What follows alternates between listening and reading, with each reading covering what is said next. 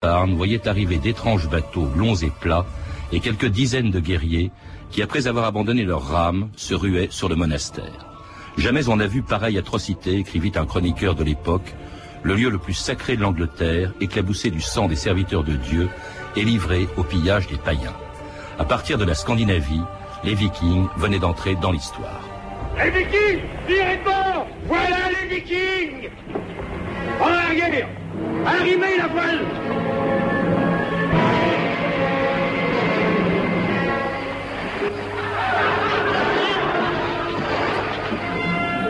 Écartez les écoutes Forcez la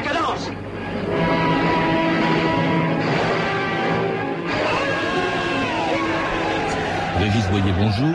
Bonjour monsieur. Alors, cet extrait de film résume assez bien l'idée que l'on se fait encore des Vikings, 12 siècles après le début de leur histoire, hein, celle d'un peuple de pillards, de guerriers sanguinaires qui ont ravagé l'Europe pendant près de trois siècles. Or, dans le livre Les Vikings que vous avez écrit chez Hachette, d'ailleurs vous en avez écrit plusieurs sur les Vikings, euh, eh bien, vous parlez bien sûr des conquêtes des Vikings, mais vous nous rappelez qu'avant d'être des guerriers, ils étaient des, euh, un peuple de, de pêcheurs, de fermiers, de marins, et surtout de commerçants. D'ailleurs, le mot viking, dites-vous, vient précisément de cette activité de marchand. Tout à fait.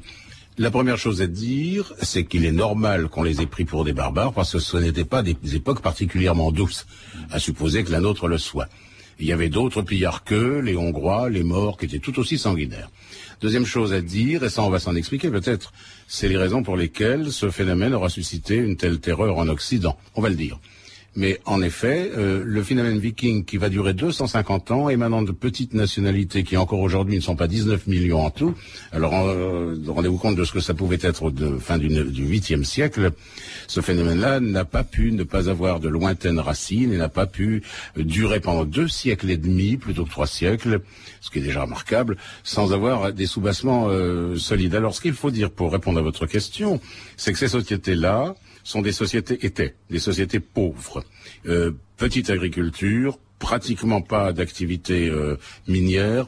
Leur seule ressource était le commerce. Et dès le début, et de plus, il faut ajouter que ce sont des pays qui étaient en, qui vivaient en parfaite symbiose avec l'eau des mers, des lacs, des rivières, des marécages, etc. Donc très tôt, ils ont été obligés de subsister par le commerce, par le commerce, et ils ont été obligés de mettre euh, au point un instrument qui leur permit de circuler, donc le fameux bateau, qui n'a pas pu surgir ex abrupto tout d'un coup comme ça à la fin du huitième siècle, qui est le fruit d'une longue évolution que l'archéologie suit très bien. Alors, euh, ce qui se trouve, c'est que vers la fin du 8e siècle, deux causes sont venues décider ces commerçants qui fréquentaient toute l'Europe, qui avaient leurs itinéraires, qui avaient ce que vous appelleriez leurs agents, qui avaient fondé leur comptoir, qui, euh, ce qui correspond au latin vicus, vic, d'où leur nom, viking, qui n'a rien à voir avec la, baie, comme on dit d'habitude. Brusquement, à cause du délabrement de l'Empire carolingien, d'une part, et à cause de... Ils deviennent des conquérants. Oui, ça c'est on veut à cause du délabrement de l'Empire carolingien et aussi à cause de la mainmise progressive des Arabes sur la Méditerranée, qui était le lieu d'échange Est-Ouest, ils sont devenus, ils se sont aperçus qu'un bon coup d'épée à tranchant double valait beaucoup mieux que des palabres interminables à peser l'argent et dans la balance à peser l'argent. Alors on, y reviendra, oui euh, Régis Boyer, mais vous parlez de communautés vivant donc en Scandinavie, c'était dans les actuels États du Danemark, de Norvège, de, de Suède, des petites communautés. Il n'y a pas d'État viking à ce moment-là. Euh, Qu'est-ce qu'ils ont en commun? Vous évoquez bon. leur langue, oui. vous évoquez ce qu'on appelle les runes, c'est-à-dire l'alphabet de ces peuples d'Europe du Nord, non? Non, on va mettre les runes entre parenthèses, si vous voulez bien. On, ils ont, ils parlent des langues extrêmement apparentées, qui sont intercompréhensibles encore aujourd'hui, d'ailleurs, n'est-ce pas? C'est la branche. On les parle encore. Oui, oui. Oui, c'est la branche nord de, du germanique, si vous voulez. Ils ont euh, des conditions de vie communes. C'est celle que j'ai évoquée très rapidement il y a deux secondes. Ils ont une culture commune, un passé commun. Et d'autre part, ils ne peuvent pas survivre, ils ne pouvaient pas survivre s'ils n'opéraient pas en, de façon collective, en collaboration très étroite. Encore aujourd'hui, s'ils sont les apôtres de la social-démocratie, ce n'est pas pour rien. Il y a une très très longue tradition derrière ça. Une en... société très hiérarchisée aussi, dites-vous. Non, avec enfin, enfin, des, hommes libres, il y a des esclaves aussi. Euh, oui, c'est ça. Non, pas tellement hiérarchisé. Il y a l'individu à tout faire qui est paysan, comme vous l'avez dit très bien, paysan, euh, euh, pêcheur, chasseur, propriétaire libre, qui s'appelle Bundi dans cette langue-là, pluriel Bindurch. Euh, c'est lui l'ossature. Il constitue une sorte d'aristocratie euh, en se méfiant du vocabulaire. Hein, ça n'a pas les mêmes connotations que notre euh, mot aristocratie. En dessous, il y a ceux qu'ils ont raflés lors de leur voyage ou qu'ils ont achetés, tout simplement. On les appelle esclaves parce qu'on ne voit pas comment traduire le mot, mais c'est pas des vrais esclaves à la romaine, si j'ose dire. Enfin, ils en font le commerce quand même. oui, c'est une marchandise. C'est une, marchandise. Mais ça, ce, ce, type d'esclave peut se racheter vraiment facilement et devenir homme libre à leur tour. Mm. Et puis alors, ils avaient ce qu'on qu est comme appelait des rois. Mais ce n'étaient pas des rois, ils étaient simplement des, euh, individus à pouvoir charismatique, si vous voulez, qui servaient d'intermédiaire entre la communauté, petite communauté, sur laquelle ils régnaient, entre guillemets, parce que ce ne régnait pas vraiment, et les dieux. C'était les grands prêtres, si vous voulez. Justement, euh, Régis Boyer, euh, ce qu'ils ont en commun aussi, c'est que ce sont des, des païens, hein, dont la religion, d'ailleurs, est une des dernières religions polythéistes d'Europe.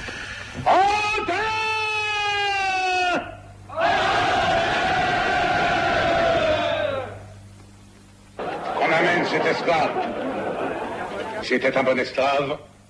Tuez-le vite, quitte là. Tu ne peux tuer cet esclave. Qu'est-ce que disent les runes Si Eric devait mourir, Odin nous aurait fait un signe et déjà le marteau de Thor sonnerait son glas. Mais le ciel reste silencieux. La malédiction d'Odin tombera sur l'homme qui tuera cet esclave. Alors ce, cet extrait de film vous a fait apparemment sourire, euh, Régis. Vous voyez, c'est dit. C'est vrai que Odin, Thor, c'était les deux dieux du panthéon viking. Écoutez, nous ne savons pratiquement rien sur la religion, la religion des anciens Scandinaves. Ce sont les romantiques allemands ah qui l'ont inventée. Il semble que les anciens Scandinaves vénéraient les forces naturelles d'une part, et d'autre part, il semble qu'ils avaient un grand culte des morts. Ça revient un peu au même d'ailleurs dans un sens, n'est-ce pas? Et ensuite, à cause de certains vestiges, à cause de certaines interprétations arabes, chrétiennes, euh, byzantines. On a voulu euh, leur créer un panthéon, mais qui n'est pas attesté avec la solidité et la structuration qu'il a et qu'admirait tant du Mésil, qui se trompait. Euh, que vous imaginez. On parle aussi d'un paradis, le fameux voilà. non, alors attendez, ça, je suis en train de parler des dieux. Ensuite, il y avait une cosmogonie, une eschatologie, euh, qui n'était peut-être pas non plus ce que vous imaginez. Euh, autant qu'on sache, il n'y avait pas de paradis ni d'enfer dans cette religion-là, mais il y a eu ce qu'on appelle une, interprétation christiana. C'est-à-dire, alors là, je veux insister avec beaucoup de force. Ceux qui constituent nos documents majeurs sur le compte des Scandinaves et donc des Vikings, ce sont les clercs chrétiens, hmm. qui étaient les seuls qui sachent écrire euh, à l'époque. Or, ils étaient aussi les victimes numéro un des Vikings, puisque euh, les abbayes, les églises, les abbatiales, les prieurets, tout ce que vous voudrez, étaient sans défense. Et c'est là qui avait des richesses intéressantes. Alors les Vikings, si j'avais le temps, je vous aurais décrit leur euh, tactique qu'on connaît bien. On y reviendra. Si vous voulez. Alors ils se précipitaient sur ces endroits où il y avait des trésors et ils les pillaient, ce qui était un scandale total pour la chrétienté. Le, la, mise à sac de l'abbaye Lindisfarne que vous avez que dit tout à l'heure euh, a dépouillé la chasse de Saint Cuthbert, qui était un des grands saints de la chrétienté occidentale à cette époque-là. Il y a eu un effet de scandale et d'épouvante dans la population que vous imaginez très mal. Et comme ceux qui nous en parlent, ce sont les clercs qui étaient les premières victimes, voilà le point de départ des outrances qu'on commet sur le compte des intéressés.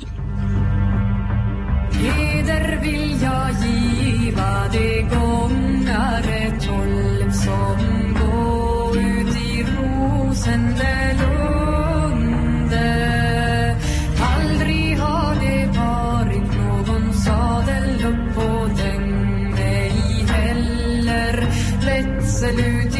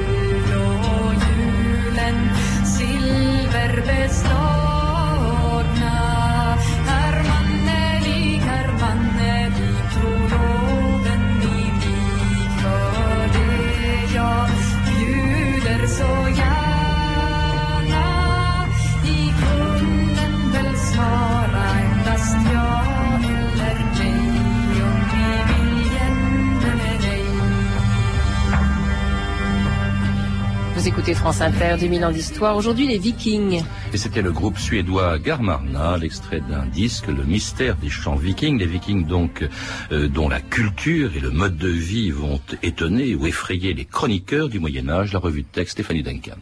Oui, au Moyen-Âge, les Vikings ont une réputation terrible, hein, à cause bien sûr de ces fameuses incursions brutales et soudaines, mais aussi pour leurs mœurs, jugées bien étranges, voire barbares, pour les rares voyageurs qui se sont aventurés jusqu'à eux. Alors parmi eux, surtout des, voyageurs arabes, notamment Ibn Fadlan, un arabe du Xe siècle, très impressionné par les Vikings. Alors leur physique d'abord. Je n'ai jamais vu corps plus parfait que les leurs. Par leur taille, on dirait des palmiers. Ils sont blonds et de teint vermeil. Chacun d'eux a avec lui une hache, un sabre et un couteau qu'ils ne quittent jamais. Alors, question hygiène, là, euh, le portrait est moins flatteur. Ce sont, dit-il, les plus malpropres des créatures de Dieu. Ils ne se nettoient pas des souillures produites par les excréments et l'urine. Ils ne se lavent pas après les relations sexuelles. Ils ne se lavent pas les mains après les repas. Un autre voyageur, Al Tartouchi, est horrifié, lui, par euh, le chant viking. On dirait, dit-il, un grognement qui leur sort de la gorge, comme l'aboiement d'un chien, mais encore plus bestial. Alors, très étonnant aussi pour, euh, pour cet arabe, l'émancipation des femmes vikings. Les femmes, dit-il, ont le droit de se déclarer divorcées. Elles se séparent de leur mari quand bon leur semble. En revanche, le rite funéraire viking réserve un sort peu enviable aux épouses ou aux esclaves des défunts hommes. Euh, Ibn Fadlan, justement, fait le récit terrifiant des funérailles d'un chef viking au début du Xe siècle. Quand cet homme mourut, on demanda à ses esclaves Laquelle d'entre vous souhaite mourir avec lui? L'une d'elles répondit Moi. Celle qui a dit cela est forcée de le faire. Il lui est impossible de se dédire.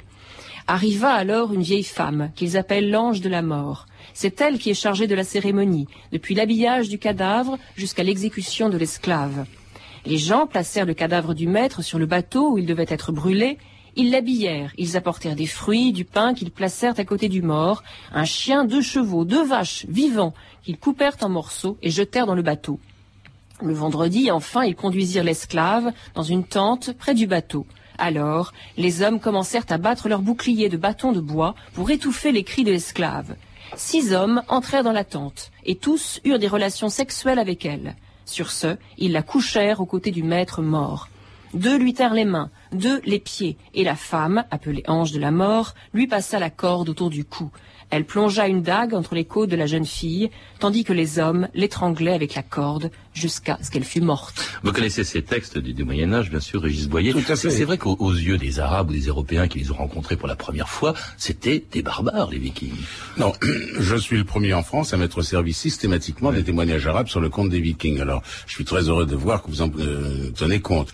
Mais ce qu'il faut dire, c'est que ce ne sont pas, vous allez encore m'accuser d'hypercritique, mais tant pis, ce ne sont pas des témoignages trop bon teint. Mmh. Euh, ce, euh, ce, que décrit Ibn Farhan en 922 de notre ère sur les bords de la euh, Volga, il se pourrait que cela concerne en partie les, ce qu'ils appellent les Rousses, c'est-à-dire les, les, vikings suédois, qui ne sont pas tous les vikings, et en partie aussi des sauvages, alors des vrais ceux-là, les Russes qui ont donné leur nom à la Russie. C'est ça. Les sauvages s'appellent des Petcheneg. Et il est possible qu'il ait confondu. C'est en tout cas certain pour le géographe et non pas voyageur, qui s'appelle Altartouche. Alors, quand même, dans la relation qu'il nous fait des funérailles de ce chef rousse, qui est sans doute un Suédois, il y a des événements qu'on peut vérifier, par exemple l'ange de la mort, ce qu'il appelle l'ange de la mort, qui se retrouvera bien plus tard dans les sagas islandaises, et puis d'autres éléments qui paraissent absolument fantaisistes, comme le côté sexuel, si j'ose dire, de la question. Qu'est-ce qui a poussé justement les, Vikings, comme ça, à partir du 8e siècle, à quitter la Scandinavie et puis à, aller dans toutes les directions? C'est assez extraordinaire en se répartissant les tâches. D'ailleurs, je crois que les Danois allaient vers le sud, les Norvégiens vers l'ouest, les Suédois que vous venez de mentionner vers l'est, vers la Russie. Euh, Qu'est-ce qui les a poussés comme ça à quitter leur terre natale? Alors j'ai déjà répondu en partie en disant que rien ne les a poussés. Simplement, c'était des commerçants qui connaissaient toutes ces voies de déplacement sur le bout des doigts, qui avaient leurs itinéraires qu'on connaît très bien, qui avaient fondé leur euh, comptoir, qui avaient leurs agents. Je suis le premier à avoir attiré l'attention sur le fait qu'ils n'ont pas de problème linguistique, mm. les Vikings. Or, le vieux norrois, euh, croyez-moi sur parole, c'est une langue particulièrement difficile, n'est-ce pas? Or, ils vont, vous voudrez, en Lituanie, en Espagne, euh, en Grèce, ils n'ont pas de problème linguistique. Ils avaient donc des traducteurs sur place. Bon. Alors, euh, ce qui les a poussés, c'est donc l'appât du lucre. Et puis alors, il faut insister avec vraiment toute la force requise, c'est leur fameux bateau. Alors justement, parce que euh, ils font, ils, ils, vont très loin de, de leur côte, ils font ce qu'aucun navigateur n'ose faire à, à, l'époque, et cela grâce précisément à ce qui est, vous le dites, à la fois l'instrument et le symbole de leur conquête, euh, ce célèbre bateau qu'on a appelé le Drakkar. Oui, mais c'est fini. Salut Egbert Alors ce navire se construit Ça dans une semaine. Oh, oh, oh, c'est pas un dragon des mers, c'est un jouet tout au plus. Est-ce qu'Hénard m'en veut toujours? Ça dépendra. Si vos cartes sont bonnes, je verrai. Ragnar, essaie de lui faire faire des cartes pour guider un navire dans la brume. Il sera au moins utile à quelque chose. Aucune carte ne peut guider dans la brume. Regarde. Ça a été fait dans le fragment d'un étrange métal tombé de l'étoile du Nord. Quelle que soit la manière dont on tient ce métal, il demande toujours à retourner chez lui, vers l'étoile d'où il est venu. Et toujours il pointe vers le nord. Pas dans le brouillard. Il ne voit pas les étoiles dans le brouillard. Peut-il voir les étoiles à travers ces murs?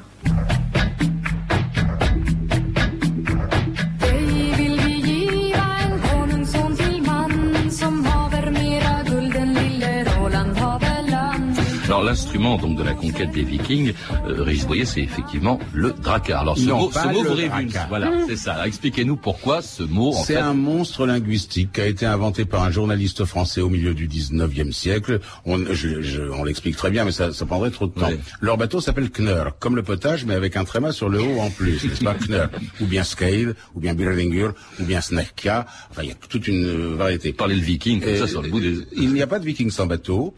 Tant que le bateau durera, les vikings, qui sont des commerçants de luxe, luxe euh, persisteront. Lorsque le viking tombera en désuétude, les, euh, les vikings disparaîtront. Il faut insister là-dessus parce que c'est le centre de leur personnalité et de leur histoire. Bateau révolutionnaire, qui ah, est à fond plat, donc il peut remonter le long des fleuves, c'est ce qu'il disait. Il a un tirant d'eau ridicule, il est monté à clin vif mais il est très bas sur, bordé, hein, sur bordage. Pardon. Euh, il se manœuvre à la voile et à la rame. Il vire l'œuf pour l'œuf dans un rayon absolument ridicule. Euh, il peut, en effet, euh, il a un tirant d'eau tellement ridicule qu'il peut remonter dans une toute petite rivière ou traverser un océan. Mais il a plusieurs défauts. D'abord, il ne remonte pas au vent. C'est-à-dire, si vous n'avez pas de vent favorable, vous pouvez attendre des semaines avant que ça parte. Les, sagas nous en partent en, détail, en parlent en détail. De plus, euh, il, est, il embarque beaucoup d'eau puisqu'il est très très bas surbordé. Donc il faut imaginer, tant pis pour le romantisme, cher monsieur, il faut imaginer les vikings passant le plus clair de leur temps à écoper. L'archéologie a retrouvé des, des tonnes d'écopes. Et en troisième lieu, il n'est pas ponté. C'est-à-dire, la vie à l'intérieur de ce bateau-là devait être particulièrement inconfortable. Peut-être que c'est ça qui a obsédé l'arabe avec la puanteur de ces hommes qui ne se lavaient jamais. Surtout pour des très longs trajets. Parce qu'il faut rappeler quand même qu'ils atteignent l'Islande, le Groenland, l'Amérique avant euh, la fin du, du Xe siècle, c'est-à-dire cinq siècles avant Christophe Colomb. Alors pour ça, il faut autre chose, pas seulement un bateau, il faut aussi, on l'a entendu, un extrait de film, des instruments. Il n'y a pas de boussole à l'époque. Comment est-ce qu'ils ont fait? Alors ça, cher ami, si vous résolvez le problème, vous faites progresser la science euh, sérieusement. Nous ne savons pas. Il n'avait pas de boussole. De temps en temps, euh, un faux savant fait une découverte absolument bouleversante pour dire qu'il a enfin trouvé euh, un astrolabe, etc. Nous ne savons pas. Autant avoir l'humilité de reconnaître que nous ne savons pas. Peut-être il était très fort dans l'étude des courants, dans l'étude des vents, dans les déplacements des oiseaux. enfin, on m'a raconté des quantités d'histoires depuis 40 ans que j'écoute la question. J'ai jamais rien trouvé de convaincant. Nous, nous ne savons pas. Alors, il traverse l'Atlantique, ce que aucun bateau n'ose faire évidemment à l'époque. Je répète, on est cinq siècles avant Christophe Colomb. Je vais encore lutter contre, je vais encore lutter contre votre romantisme. Si vous partez de Bergen, qui est dans l'extrême sud de la Norvège, vous faites un saut de puce, vous êtes dans les Shetland, Hébrides, Orcades. De là, vous pouvez descendre sur l'île de Man, accrocher le nord-ouest de l'Écosse ou le nord-est de l'Irlande. Encore un saut, vous êtes dans les Féroé. Oui, c'est pas si loin, évidemment. Oui, par là. Euh, ça, n'est pas une traversée, euh, comment dire, euh, rectiligne et indéfinie finalement, c'est moins difficile qu'on le croit. Et lorsque vous êtes en Islande, qu'ils ont découvert, tout semble-t-il, en tout cas qu'ils ont colonisé, où ils ont établi la société qui est le fleuron de leur culture, pour aller au Groenland, c'est pareil, ça n'est pas tellement difficile, n'est-ce pas? Et une fois que vous êtes dans le sud-ouest, l'extrême sud-ouest du Groenland, c'est pas tellement difficile d'aller jusqu'en Terre-Neuve ou au Labrador. Je, m'excuse de euh, m'exprimer de la sorte, mais euh, il ne faut pas faire de ces gens-là des surhommes. Mm. Euh, je tiens beaucoup à ça, parce qu'il y a toute une idéologie derrière très dangereuse. En tout cas, ils vont, ils vont partout, ils atteignent euh, Constantinople, ils, vont en, en Russie, euh, ils installent un peu partout des comptoirs le long de la Volga. Ils étaient créent installés avant. russe, hein, Euh, et, et je répète, leur nom, le nom de la Russie vient euh, du suédois. Oui, il les semble, Russes. il semble. hein, nous n'avons pas de certitude absolue là-dessus, mais il semble que les populations locales, les Grecs, ce qu'on appelait les Grecs, c'est-à-dire les membres de l'Empire byzantin, les Arabes et les Slaves, qui n'avaient jamais vu de gens roux, de chevelure rousse, les auraient surnommés, pardonnez-moi, quelque chose comme les rouquins, rousses, roux. Et donc ils disaient, tiens, voilà les rouquins. Et comme ils se sont euh, installés d'abord euh, autour de la ville actuelle de Novgorod, qu'ils appelaient Holmgardir, et ensuite autour de la ville de Kiev, qu'ils appelaient Kainugardir, et qu'ils ont créé des principautés qui ensuite ont fusionné, euh, c'était les États des Rousses, R, U long S, qui a donné son nom à la Russie. Maintenant, sur l'étymologie de Rousse, je ne suis pas prêt de me faire couper la tête. Alors l'étymologie normand aussi s'installe en Normandie, Ah bah ça, c'est les hommes homme du du Nord. Hein, homme du Nord. Alors il s'installe en Normandie parce que le roi de France, qui était Charles le Simple, je crois à l'époque, Oui. leur donne et bon, et comme il en avait marre des incursions vikings qui allaient jusqu'à Paris, on leur donne le duché de Normandie. Oui, Bon, alors, alors- à partir duquel d'ailleurs, ils iront conquérir plus tard l'Angleterre. Là encore, je vais euh, détruire vos rêves romantiques, surtout et aux Ah bah, c'est un Démystifier grand tout. romantique, on le savait déjà. Ah, je ne savais pas, moi. je- Euh, ils n'ont pas conquis ni envahi la Normandie. Simplement, ils avaient fini par exercer... Non, on leur a donné. c'est Eh oui, ils avaient fini par exercer une sorte de, de de coercition vraiment sur les États, euh, notamment anglais et français, que les souverains pusillanimes. Ça, c'est, il faut noter le fait. Il y a eu Charles le Simple, il y a eu Ethelred et Henry en Angleterre. Ils ont tenu un raisonnement du type écoutez, euh, nous ne sommes pas capables de vous chasser. Tenez, nous vous offrons une rançon pour que vous partiez. Ils acceptaient la rançon, puis l'année d'après ils revenaient, ils, ils demandaient une rançon double et ça fait- finissait par faire des rançons absolument catastrophiques. Si bien qu'un jour, Charles le Simple, qui était un béné, hein, c'est mon avis, euh, a dit à un certain, un personnage légendaire qu'on connaît mal, qu'on appelle Roland en France, mais en fait on, on ne sait pas qui c'est. Il lui a dit quelque chose comme euh, j'en ai assez des Vikings. Si vous me débarrassez des Vikings, vous me défendez contre eux. Premièrement, à condition que vous fassiez chrétien, et que vous épousiez ma fille, eh bien je vous donne le duché de Normandie. Alors il ne s'est pas fait dire deux fois, puisque un des buts majeurs des Vikings, c'était d'acquérir des richesses. Là-dessus, les inscriptions runiques sont parfaitement claires. Il est allé à l'est, il est allé à l'ouest. Euh, Til at Ablasier Fjord. Bon, ça veut dire pour acquérir des richesses. Alors, il s'est pas fait dire deux fois, et il a installé ce que vous appelleriez des cadres en Normandie. Même chose en Irlande du Sud, même chose en Écosse, même chose euh, initialement en Russie du Nord et en Russie du Sud. Et ces cadres ont fini par euh, constituer les, les- les provinces ou les États que vous connaissez. Normandie, pays des Normands, oui, faudrait dire pays des chefs normands. Donc des Vikings aussi qui, à partir Oui. de la Normandie, iront conquérir l'Angleterre. Oui. Alors, ce qu'il y a- on voit bien, euh, Régis Boyer, en vous écoutant, qu'ils ont très profondément marqué l'histoire de l'Europe. Or, on ne parle plus d'eux à la fin du XIe siècle, euh, comme s'ils avaient en quelque sorte disparu, comme si c'était fondu dans les populations ont Excellente conquises. remarque. Qu'est-ce qui s'est passé? Il ne s'est rien passé.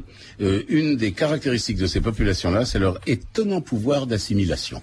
En deux, trois générations, il n'y a plus de, Suédois, Danois, Norvégiens, il y a des Normands, des Russes, etc. Excellent exemple que je puisse vous donner, c'est que le premier fondateur de l'État russe de Novgorod s'appelle Hayrekur, que vous appelez Rurik dans les annales. Son fils s'appelle Igor. C'est celui, c'est le prince Igor des lances polovtiennes, n'est-ce pas? Il s'appelle Ingvar en nordique. Le troisième s'appelle Oleg, toujours en slave. Son nom scandinave, c'est Helgi. Le quatrième s'appelle Sviatoslav. Il n'y a plus d'équivalent euh, nordique. Ils se sont fondus dans la population. Même chose en Normandie. Est-ce qu'il y a encore, euh, la- est-ce que la mémoire des, des Vikings est très présente dans les pays d'où ils sont venus, le Danemark, la Non. Suède, la Norvège? Non, euh, ah oui, dans les pays dont ils sont originaires. Oui. Ah oui, certainement. ils sont originaires, Euh, il y a une continuité au moins culturelle et patrimoniale, c'est évident. Mais ailleurs, non. Sinon, dans le romantisme, excusez-moi d'y revenir, des observateurs. Oui, elle est belle quand même cette histoire, même même s'il y a un peu de romantisme là-dedans. Vous la démystifiez, mais en même temps, on apprend des tas de choses Mais nouvelles sûr, en, vous lisant. je pars du principe que la réalité est toujours 100 fois plus intéressante que la fiction, surtout quand la fiction n'est pas documentée, mais bien sûr. Alors la réalité, Régis Boyan, on la retrouve dans euh, trois livres que vous avez écrits sur les Vikings euh, chez Hachette. D'abord dans la collection La vie quotidienne, les Vikings, donc c'est plutôt le- leur vie quotidienne, comme le titre l'indique. Une histoire des Vikings également chez Perrin. Enfin un petit livre, Les Vikings, dans la collection Idées reçues, excellente collection, donc publiée par Cavalier Bleu. En fait, vous, enfin vous êtes le traducteur des sagas islandaises, publiées à la Pléiade. À lire également Les Vikings et la Normandie de Jean Renaud, qui a été publié chez West France. Vous avez pu entendre des extraits des Vikings de Richard Fleischer, réalisé en 1957 avec Kirk Douglas, et disponible chez Warner Home Video. Vous pouvez retrouver tous ces renseignements en contactant le service des relations avec les auditeurs au 0892 68 10 33, 34 centimes d'euros la minute ou consulter le site de notre émission sur franceinter.com. C'était 2000 ans d'histoire à la technique Pascal Baldassari et Clotilde Thomas, documentation Virginie bloch et Claire Tesser, revue de texte Stéphanie Duncan, une réalisation de Anne Kobilac. Une émission de Patrice Gélinet.